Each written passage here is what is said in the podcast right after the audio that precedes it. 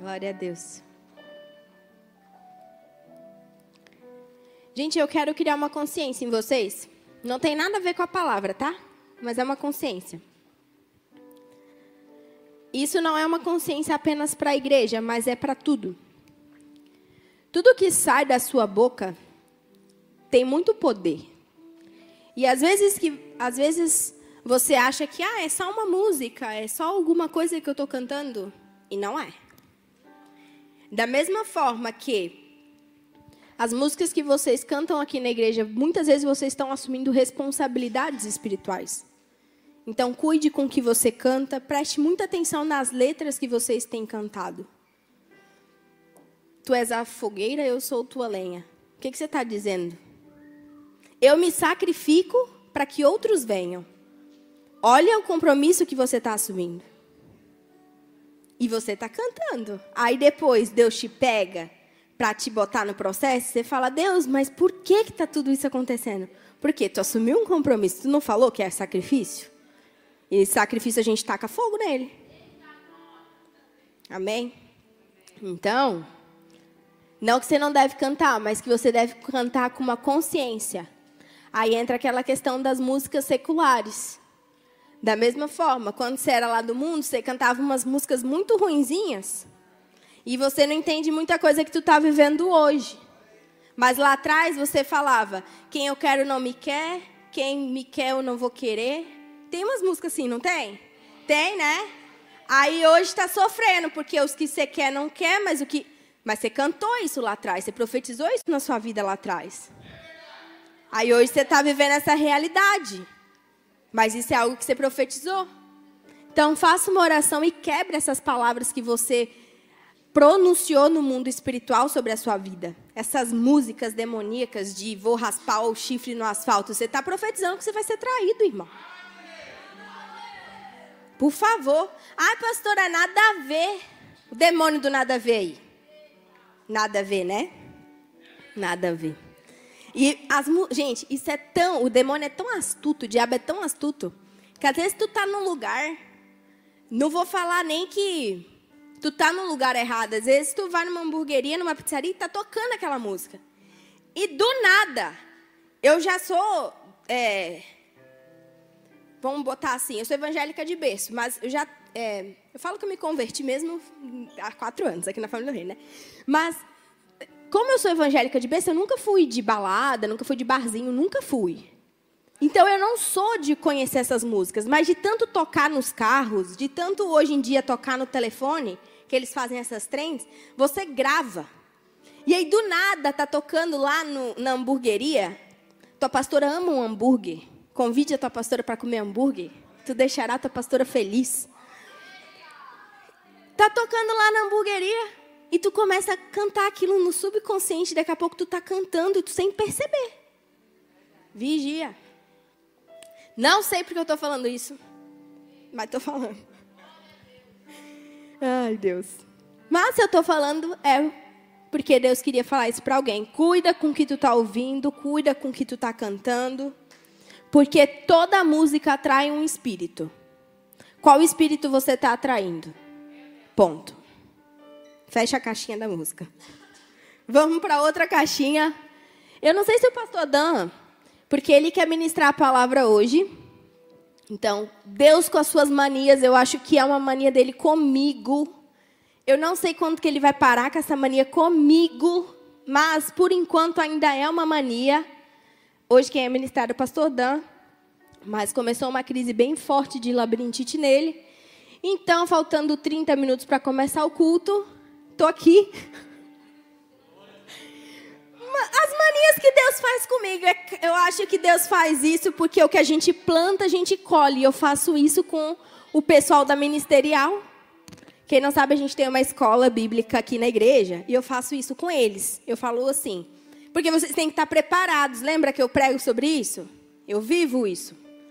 E aí eu falo, vocês têm que estar sempre preparados. Então, Antes de começar o culto mesmo, assim, começou o louvor, eu chego para os jovens que estudam na escola e falo assim: hoje você dá oferta. E saio.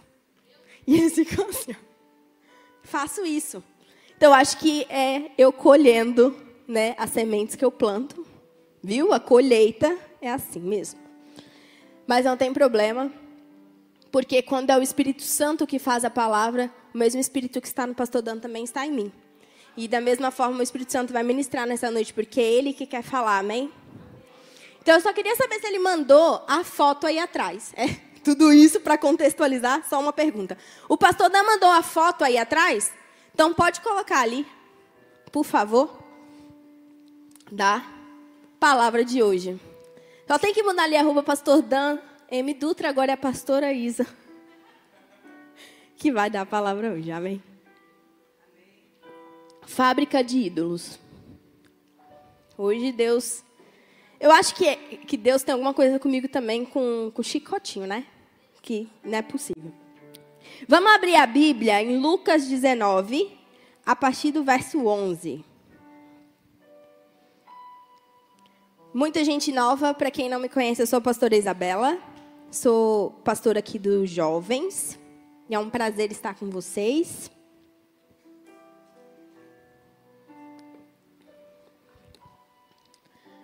Lucas 19, 11. Estando eles a ouvi-lo, Jesus passou a contar-lhes uma parábola, porque estava. Eu acho que eu estou na NVI. Deixa eu botar na CF para vocês acompanharem bem certinho, gente. É. Vamos voltar então. E ouvindo ele essas coisas, ele prosseguiu e contou uma parábola, porquanto estava perto de Jerusalém, e cuidavam que logo se havia de manifestar o reino de Deus. Disse, pois, certo homem nobre partiu de uma terra remota, a fim de tomar para si um reino e voltar depois. E chamando dez servos seu, deu-lhes dez mina e disse-lhes: Negociai até que eu venha. Ele mandou fazer o quê? Negociar. Ok. Mas os seus cidadãos odiavam-no e mandaram após ele embaixadores dizendo: Não queremos que este reine sobre nós. E aconteceu que, voltando ele, depois de ter tomado o reino, disse que ele lhe chamasse aquele servo a que ele tinha dado o dinheiro para saber o que cada um tinha ganhado e negociado. Até aqui, vocês estão entendendo o que aconteceu? O homem rico chamou os seus servos e falou: Toma, cada um vai cuidar de uma mina e eu estou indo lá. Quando eu voltar, a gente acerta aqui o que está acontecendo. Ele voltou. Então ele chamou a galera. Falou: Tá bom, eu quero ver o que, que cada um fez com a mina que eu dei. Amém? No caso aqui era o dinheiro. E ele mandou fazer o quê? Negociar. Tá bom. A questão é que ele deu a instrução, né? Se ele ainda tivesse ficado quieto, mas ele deu a instrução. E veio o primeiro dizendo, 16. E veio o primeiro dizendo: Senhor, a tua mina rendeu dez minas. E ele lhe disse: Bem está, servo bom porque no mínimo foste fiel, sobre dez cidades terás autoridade. E vem o segundo dizendo: Senhor, a tua mina rendeu cinco minas.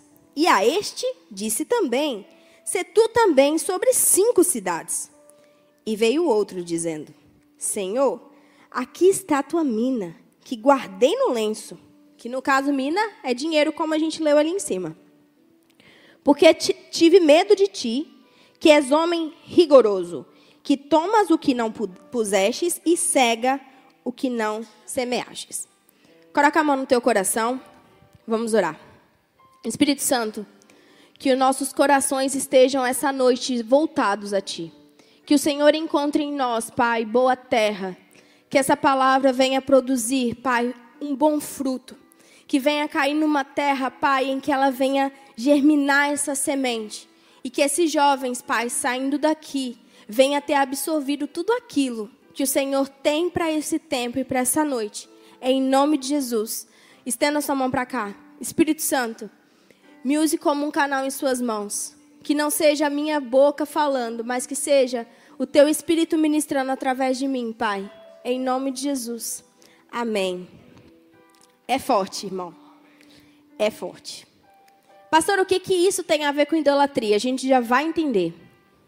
Porque o primeiro servo Ele pegou os talentos que ele tinha e ele multiplicou. O segundo multiplicou um pouco menos, mas multiplicou também. Daqui a gente já tem um ensino. Um se esforçou mais que o outro. E a recompensa do que eles receberam tinha a ver com o quanto eles se esforçaram.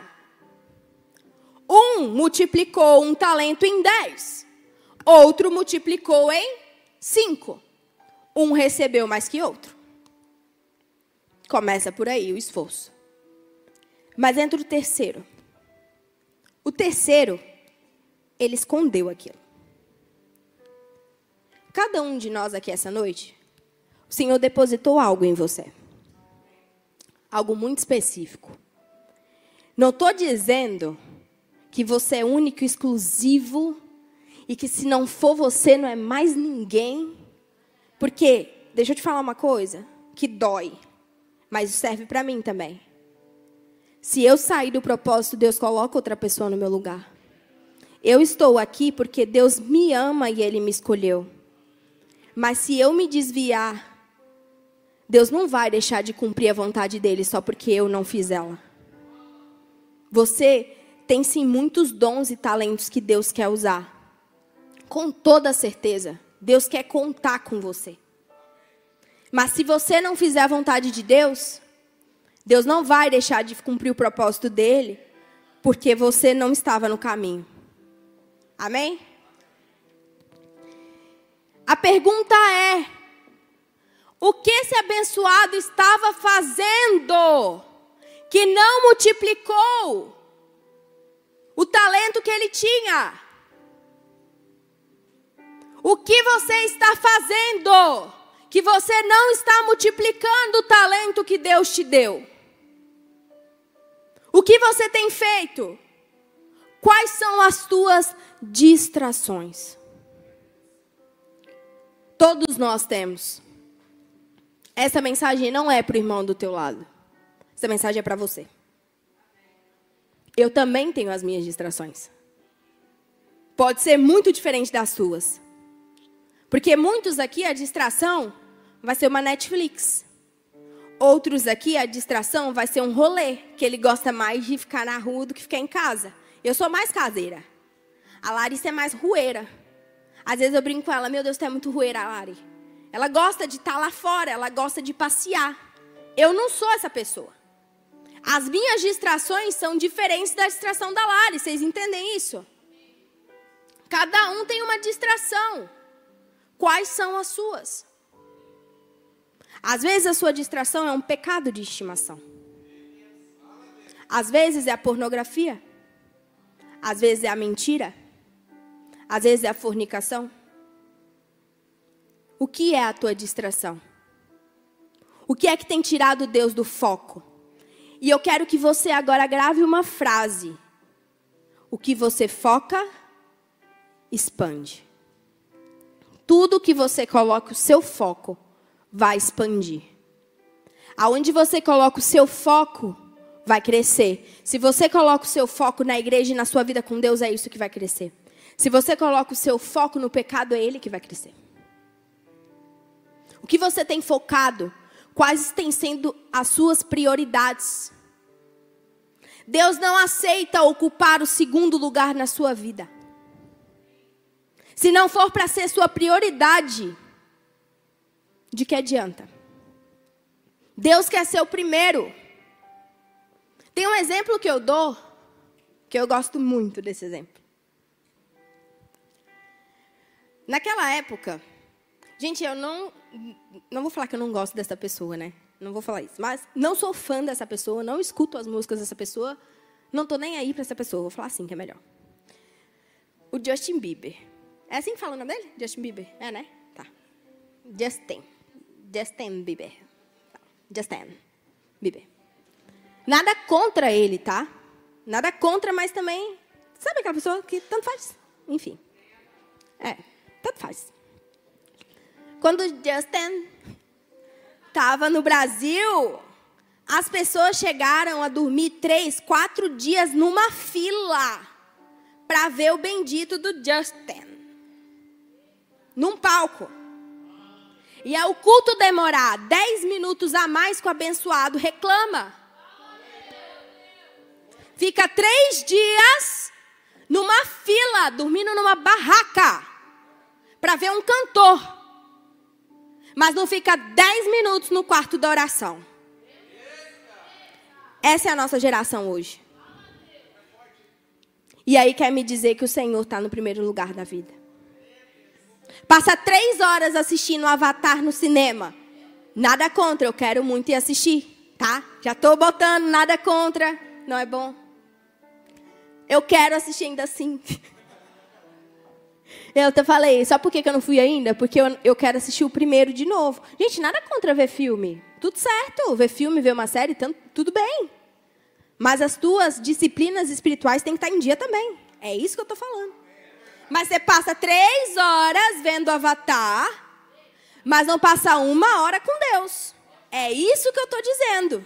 Aí você quer me dizer que Deus está em primeiro lugar na sua vida.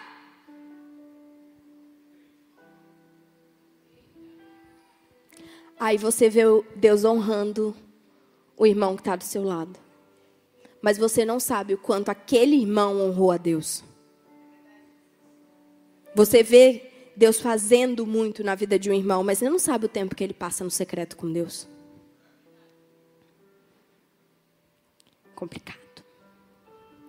Nós estamos numa geração em que viveu hoje é o que todo mundo quer. Para que se preocupar com amanhã? Não é o que eles falam. Carpedim. Viva o hoje. Amanhã, deixa a vida como é que é? Deixa a vida me levar. Vida leva eu. Capeta gosta. Capeta e sete demônios curtiram essa.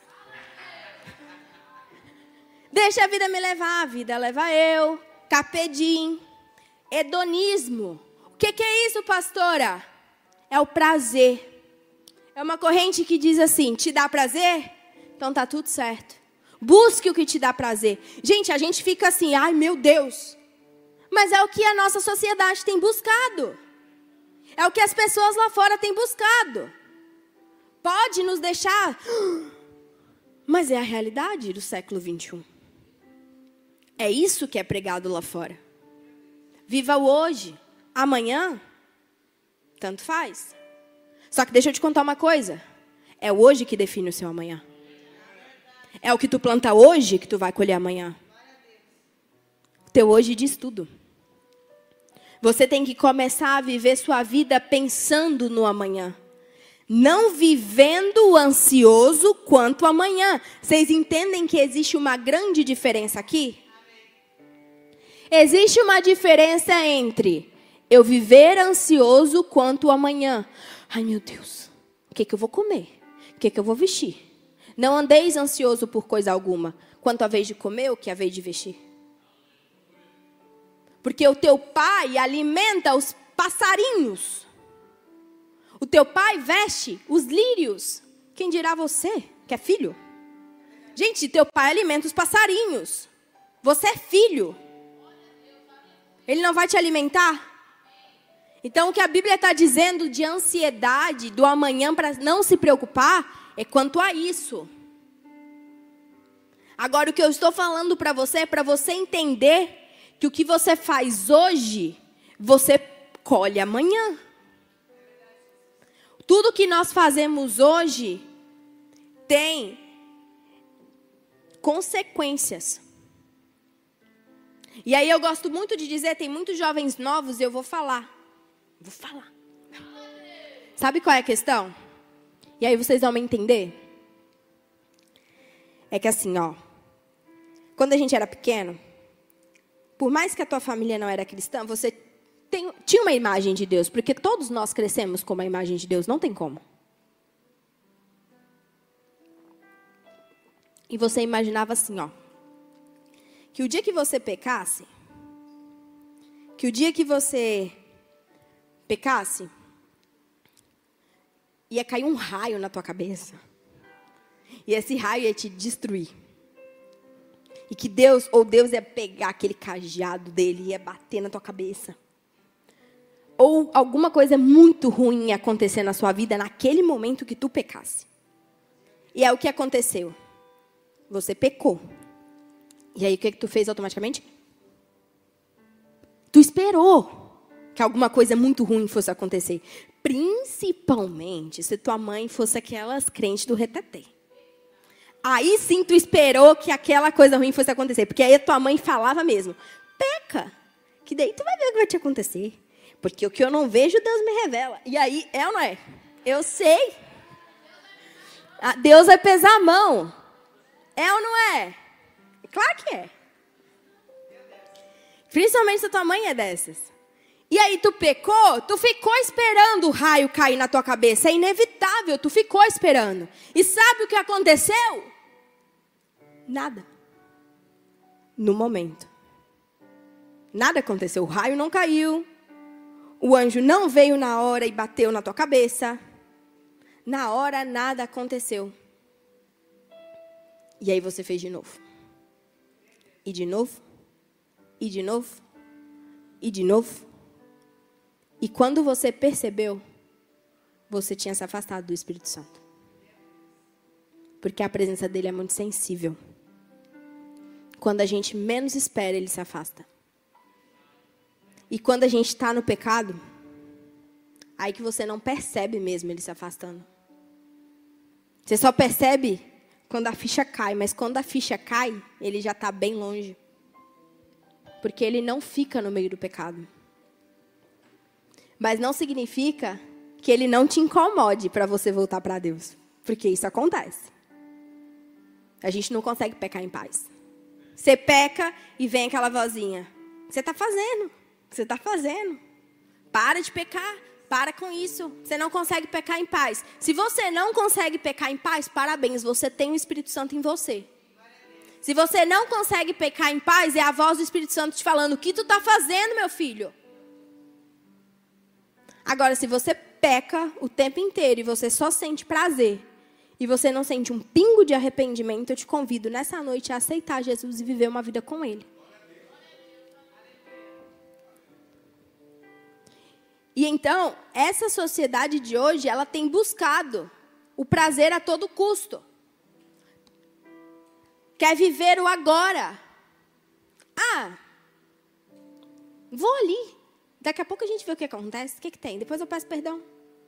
Eu sei que você já pensou isso alguma vez na sua vida. Ainda que tu não foi, porque tu pensou duas vezes, mas tu já pensou. Depois eu peço perdão, vou lá, vou lá. Aí você, não, não vou não. Isso é você buscar o prazer acima de tudo. Isso é o que essa sociedade está buscando o tempo todo. E se você olha no Instagram, nas redes sociais, isso é o que está sendo bombardeado o seu cérebro 24 horas por dia. Cuidado com quem tu segue. Cuidado com o que você vê. Porque eles estão trabalhando de uma maneira que começa a se tornar normal, gente. Você já vê coisas que antes te assustaria, hoje já é normal. Tem séries que já está tendo relacionamento a três. E tem jovens que estão achando que já é normal, porque na série é legal. E daqui a pouco vai começar a ser normal entre os jovens mesmo. Igual hoje em dia a bissexualidade é normal. O anormal é quem não é. E quem está dentro das escolas sabe o que eu estou falando. Por quê? Porque eles estão fazendo de tudo para normalizar o pecado, normalizar o prazer. O que está sendo seu ídolo hoje? O que você tem idolatrado? Qual pecado você tem idolatrado? Ah, é só um videozinho. Nada a ver. Depois eu peço perdão. Tem um estudo que diz que um vídeo pornô demora cerca. Ai, gente, eu não vou saber o certo, eu acho que é 40 anos. Que eu me lembro, é 40 anos para sair do seu subconsciente aquela imagem. 40 anos. Ah, nada a ver, é só um vídeo. Quando você casar, o nada a ver vai ter muito a ver. Porque o nada a ver hoje traz as consequências do amanhã. Deixa eu te falar uma coisa. Mas presta atenção em nome de Jesus no que eu vou falar. E não levanta no meio da frase. Deus não quer a sua virgindade. Deus quer a sua pureza. Não adianta você ser virgem fazendo um monte de coisa errada com seu corpo lá fora. Ah, não, eu sou virgem. Mas eu deixo meu namorado tocar em todas as partes do meu corpo e eu faço tudo errado com ele. A gente faz tudo, menos o sexo. Deus não quer a sua virgindade. Ele quer a sua pureza total, a tua santidade total. Consegue entender isso? Aprenda isso. Porque as pessoas elas querem apresentar um troféu diante de Deus. Ai, Deus está aqui, ó. A minha virgindade está intacta. Mas tu viveu o teu namoro inteiro em pecado. Com pornografia, fazendo todo outro outros tipos de sexo com a namorada, mas vocês são virgens. Deus não quer isso. Deus quer a tua santidade. Não me olhem com essa cara.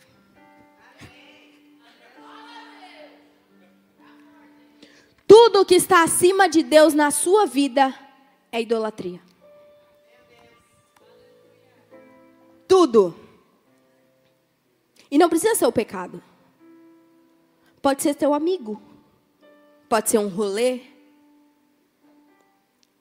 Pode ser pequenas coisas, sabe? Pode ser teu telefone. Pequenas coisas. Deus não, o diabo não precisa te tirar da igreja. O diabo precisa que você fique distraído dentro dela. Porque se você está fora da igreja, é mais fácil para nós que estamos na igreja saber que você está fora e te buscar. Agora, se você está distraído aqui dentro, para o diabo está ótimo. Porque a gente não vai imaginar o diabo não quer te tirar daqui, irmão. Ele quer que você fique aqui em pecado. Ele quer que você fique aqui destruído. Ele quer que você fique aqui distraído. É isso que o diabo quer. É o que a gente brinca, o diabo joga almofada, né? Para você sentar e ficar confortável na cadeira, sem fazer nada. Você entende que aquele servo, ele falou muito claramente. Ele escondeu o talento porque ele teve medo do que o Senhor faria. Muitos aqui têm medo do que Deus vai fazer, mas porque está vivendo uma vida de pecado. E aí tem medo de servir realmente na igreja. E eu vou te dizer uma coisa: se você realmente está vivendo uma vida de pecado, cuidado com o que você tem feito aqui na igreja. Porque daí você está levantando fogo estranho sacrifício estranho. Desde o levantar a placa, como eu falo, gente, até quem está aqui no altar, venha com santidade, venha com coração prostrado. Todos importam, mas todos também têm que ter santidade. Vocês estão vendo que essa, esse primeiro mês Deus está batendo nessa tecla? Porque Deus quer a expansão.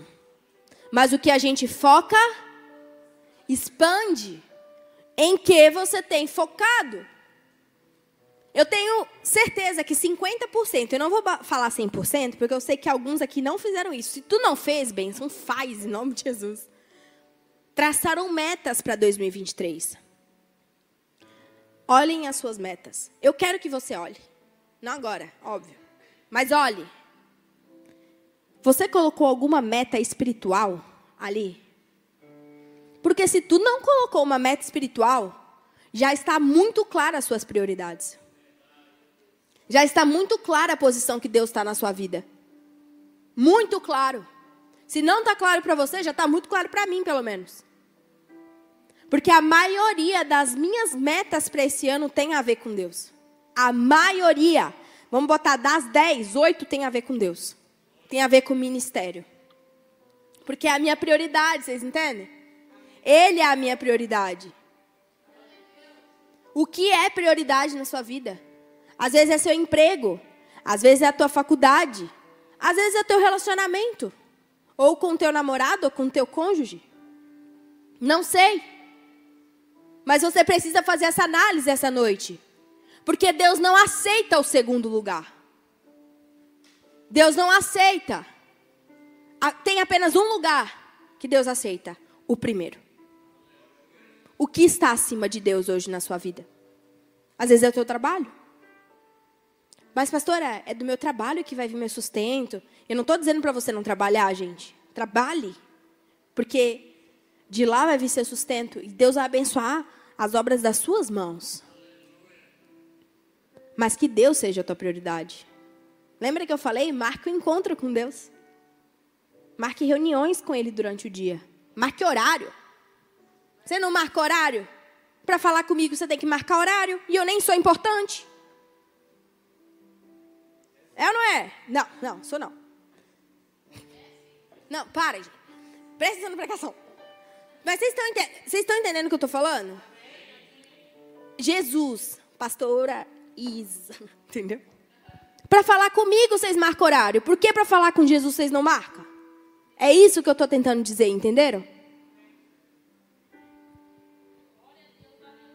Todos nós somos importantes para Jesus, com certeza. Mas o que eu quero dizer é, a gente está muito relaxado. A preguiça está falando muito alto. Porque eu sei que a maioria aqui, o problema não é nem as distrações, é a preguiça mesmo. Sabe? A falta de vontade. É aquela questão de deitar no sofá e só querer fazer nada. A preguiça tem que morrer nessa noite, na sua vida. Tá com preguiça de ler a Bíblia?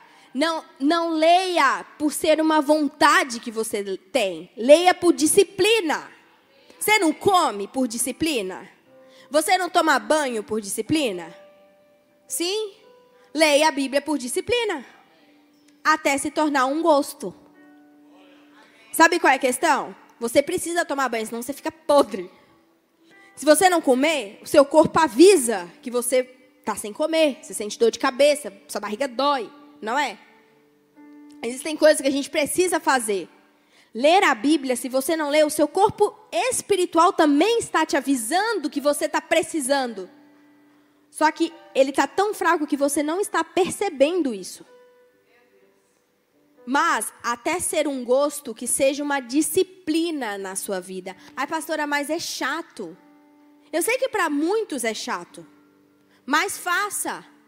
Até ser algo que você vai gostar. E vai chegar um dia, e eu te garanto, porque eu vivi isso.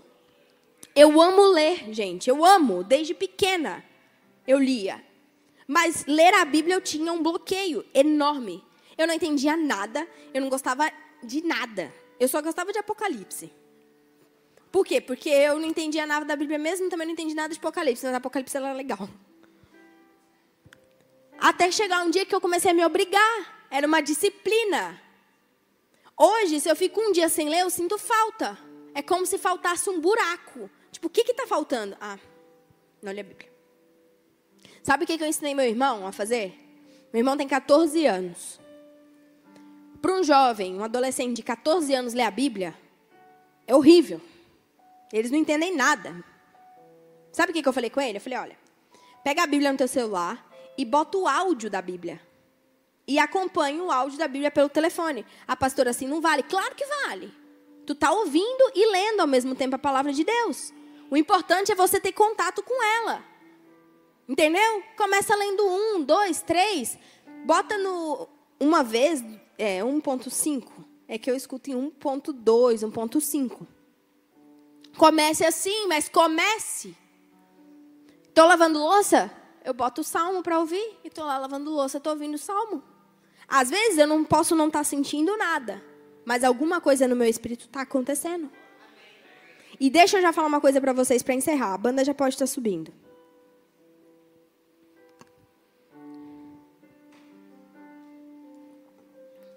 Bem importante. Que Deus já está me incomodando para falar isso faz tempo. Não viva de emoções. Ser cristão não é ser emocionado. Ai, pastora, se eu não for no lugar, eu não me arrepiar, eu não chorar, Deus não esteve. Deus não é um Deus de emoção. Deus pode estar muito mais presente em um lugar onde você não se arrepiou do que um lugar onde você se arrepiou. Não viva de emoções. Deus não quer filhos emocionados. Deus quer filhos maduros, que não precisam chorar, que não precisam se arrepiar, que não precisam cair no chão para entender que Ele está no lugar. Isso é maturidade espiritual. Vocês precisam chegar nesse nível de maturidade. Às vezes eu entro também no meu quarto para orar e eu não sinto nada. Porque nem sempre você vai chorar, nem sempre você vai se arrepiar, nem sempre. Isso é maturidade, porque ele não quer que você viva de sentimentos e sensações. Fé é isso. Ele quer que você tenha uma certeza que mesmo sem você chorar e arrepiar, ele está do seu lado. Coloque isso na sua cabeça de uma vez por todas. Você não precisa chorar e se arrepiar e cair. Você precisa acreditar que Ele está. Independente disso. Isso é tanto no seu secreto, isso é tanto em ambientes. É igual eu falei. Uma... Hoje eu não chorei. Vocês viram chorando? Mas foi uma das vezes que eu mais senti a presença de Deus. Eu não chorei, não derramei um pingo de lágrima. Mas eu tenho muita certeza da presença de Deus que está nesse lugar. Tanto é que eu não pude ficar em pé. Porque eu não podia ficar de, em pé diante de tanta presença dele. Mas eu não chorei. Porque eu não vivo pelas minhas emoções. Eu vivo pelas minhas certezas. Filhos maduros é o que o Senhor busca. Chegou a hora do reborn para uma maturidade espiritual. Hoje, o que você precisa renunciar na sua vida? Hoje, o que você precisa abandonar na sua vida? Hoje, o que está acima de Deus na sua vida? É o que eu falei, cada um aqui vai ter uma resposta. Eu tenho uma resposta do que compete com Deus, que eu preciso vigiar.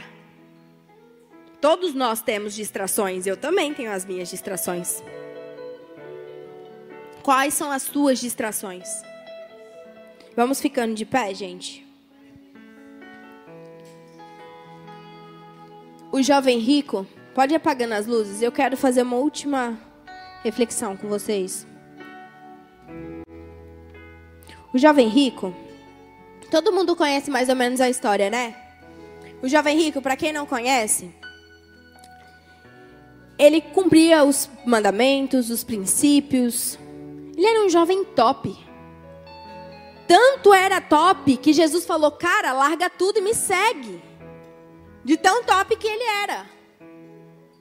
Só que aí, na hora que Deus falou com ele, que Jesus falou com ele: Larga tudo, vende todos os seus bens, dê aos pobres e me segue. Ali falou: Ah, não, peraí, então daí calma. Aí não. Ali era a prioridade dele. Você só vai saber o que é a sua prioridade quando Deus tocar nela. Quando Deus falar com você, filho, eu quero uma semana, um mês sem você mexer no Instagram.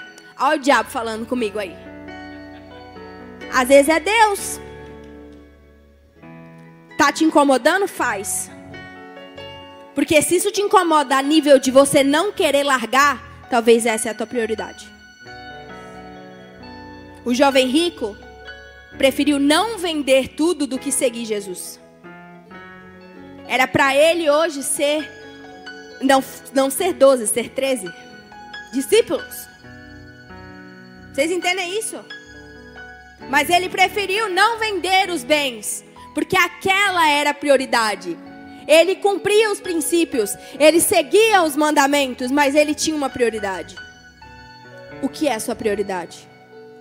O que está acima de Deus hoje na sua vida? Século 21, a fábrica de produzir ídolos. Essa noite é a, é a noite de você abandonar o seu ídolo. Eu não vou chamar no altar, porque senão é para vir a igreja toda. Então aí no seu lugar, eu quero que você abandone o ídolo. Você pise mesmo, jogue no chão. Mas que você Fale, Deus, a partir de hoje, isso não será mais a minha prioridade. Isso não vai tirar mais o meu foco. Às vezes é a preguiça. Não precisa ser algo grande, às vezes é a preguiça.